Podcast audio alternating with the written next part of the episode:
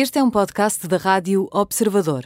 Pode ouvir a rádio também em 98.7 na Grande Lisboa e 98.4 no Grande Porto.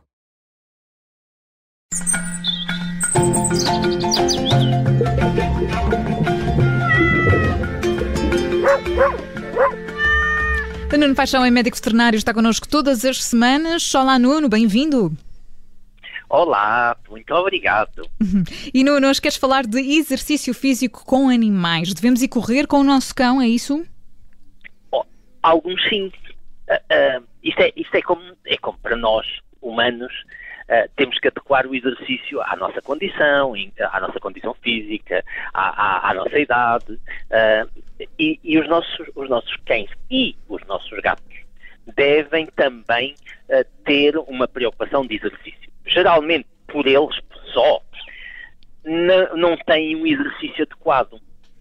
Há, há, pessoas que pensam assim: ah, eu tenho um quintal grande, o meu cão está lá fora, uh, então não há problema porque ele, ele, ele faz exercício. Não é bem verdade. Há muitos cães que por si só não fazem exercício, por si só não se movimentam, uh, não, não, não têm os benefícios do exercício. Depois, há aqueles, aquelas pessoas que vão para a rua com eles e que, como eles dão assim uma corrida rápida de 5 minutos, hum. acham que já está feito o exercício. Bem, eh, essas corridas rápidas não são suficientes para uh, fazer exercício anaeróbio, não é?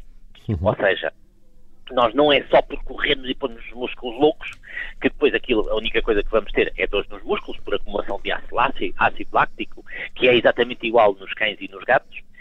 Um, não beneficia. Uh, agora, há uma coisa que nós podemos sempre pensar. Qualquer, qualquer dos nossos animais de companhia, andar faz-lhes bem. Uhum. Okay?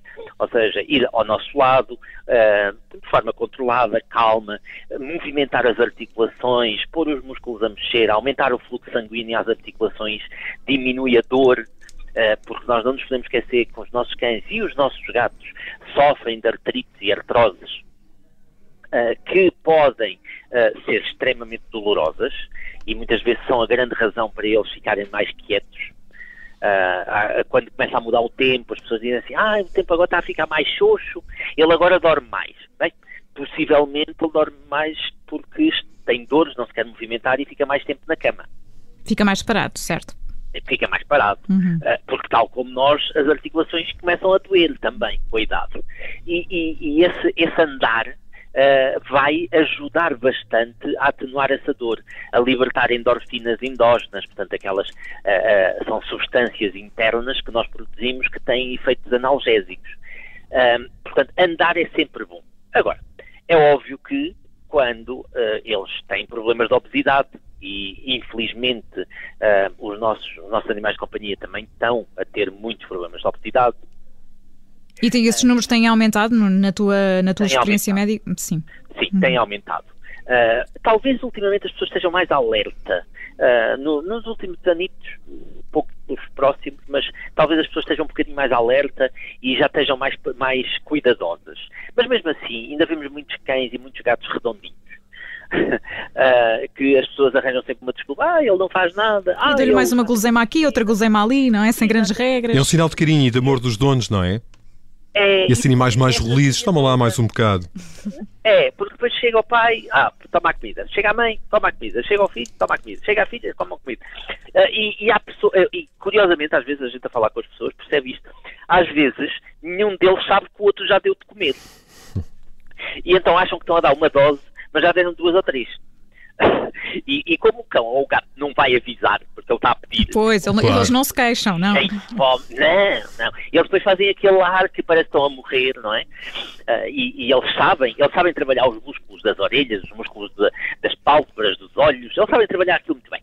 E, e, sabem qual é a posição em que põem as orelhas e os, e os olhos que faz com que a gente ceda mais facilmente.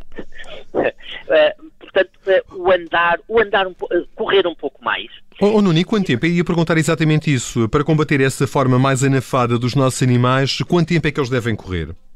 Bem, isto vai também uh, dependendo da preparação física que a gente lhes está a conseguir pôr. Uh, o ideal é nós conseguirmos acompanhar também a frequência cardíaca deles.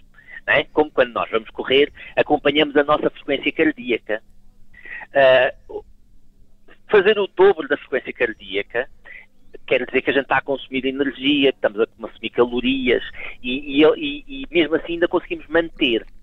Uh, portanto, o ideal é, é, nós andarmos, darmos uma corridinha, baixarmos-nos com calma, colocarmos a nossa mão no peito deles e contar quantas vezes o coração está a bater. É fácil de fazer.